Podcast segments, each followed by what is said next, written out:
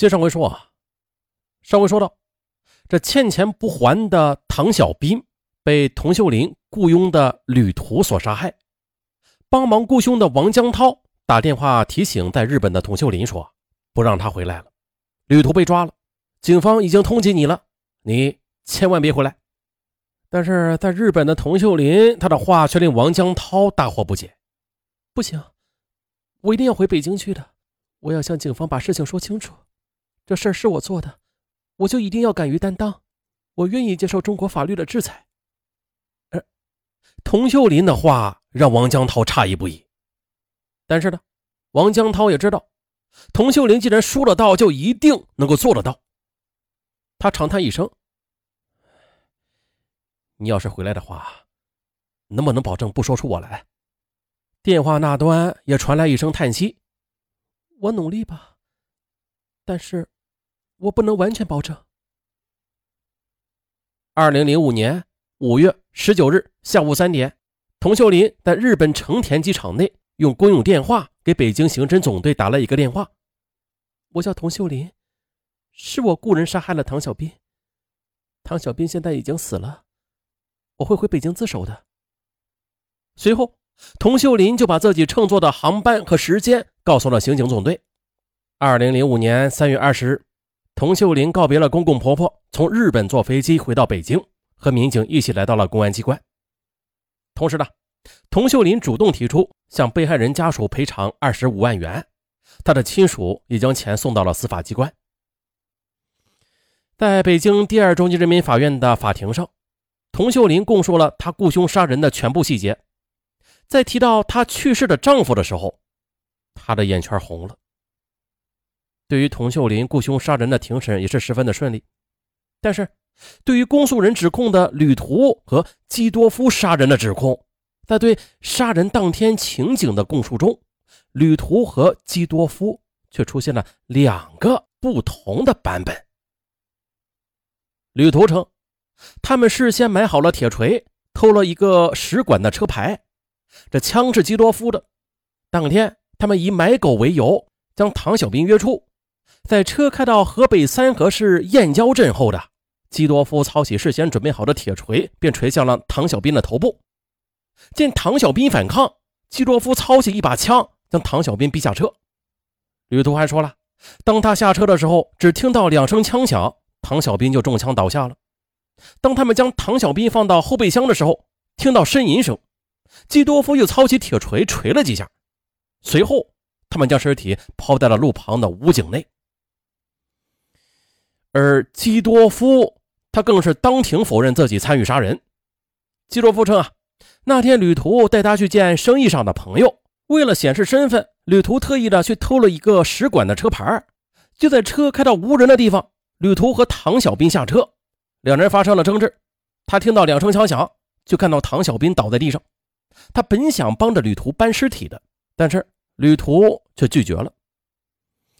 不过，基多夫在此前接受审讯时，曾经是承认过用铁锤敲打唐小斌头部一些细节的。二零零五年十一月二十九日，北京市第二中级人民法院对童秀林雇凶杀人案作出一审判决，以故意杀人罪判处旅途无期徒刑，剥夺政治权利终身；以故意杀人罪判处基多夫无期徒刑，附加驱逐出境。以故意杀人罪判处童秀林有期徒刑十五年，剥夺政治权利三年；以故意杀人罪判处警察王江涛有期徒刑六年。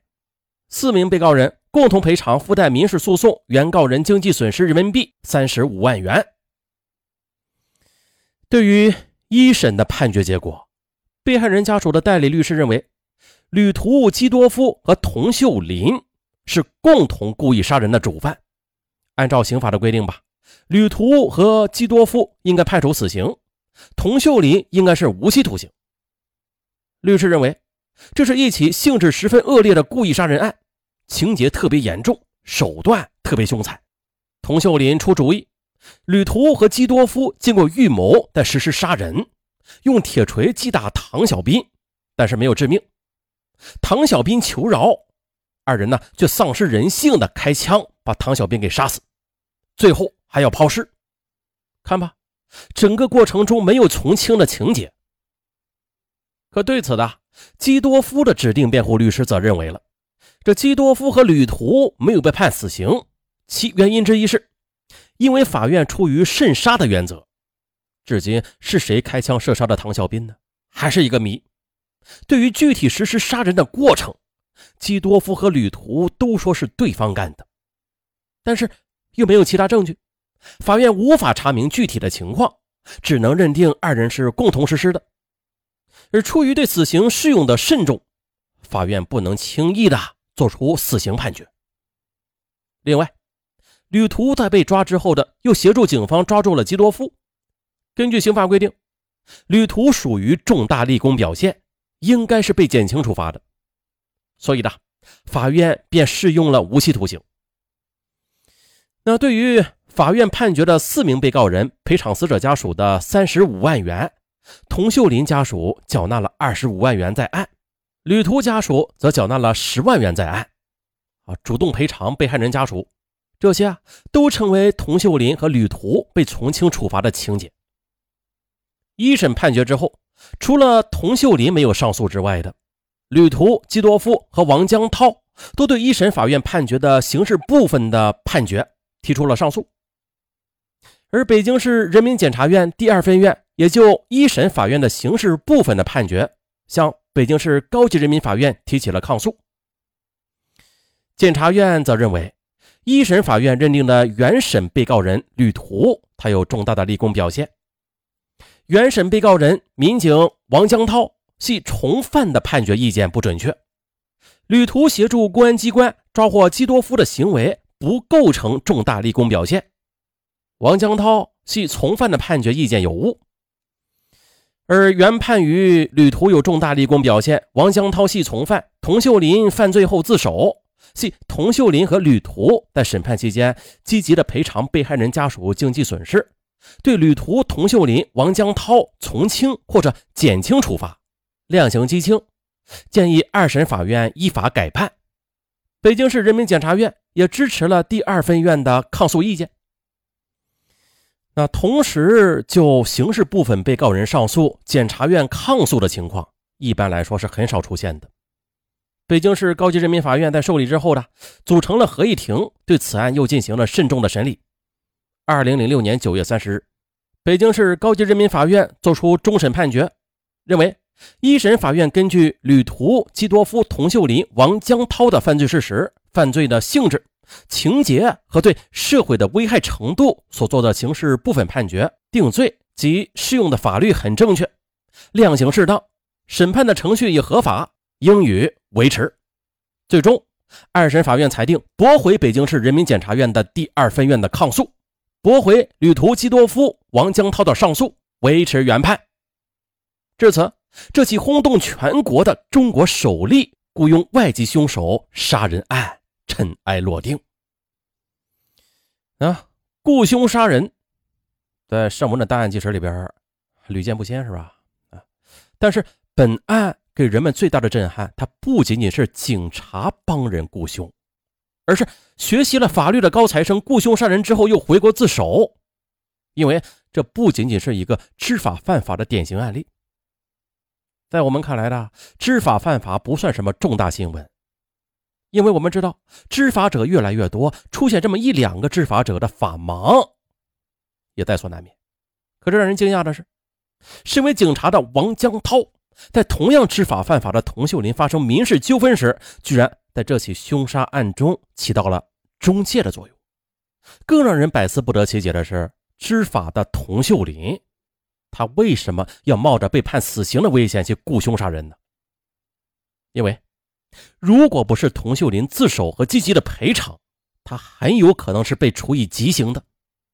是什么原因让一个女人冒着明明知道如此危险的结果，却花三十万元去雇凶杀人呢？这就颠覆了。